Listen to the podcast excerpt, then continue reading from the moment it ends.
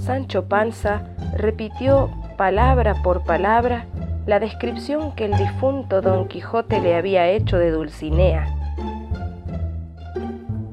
Verde de envidia, Dulcinea masculló. Conozco a todas las mujeres del Toboso y le puedo asegurar que no hay ninguna que se parezca ni remotamente a esa que usted dice.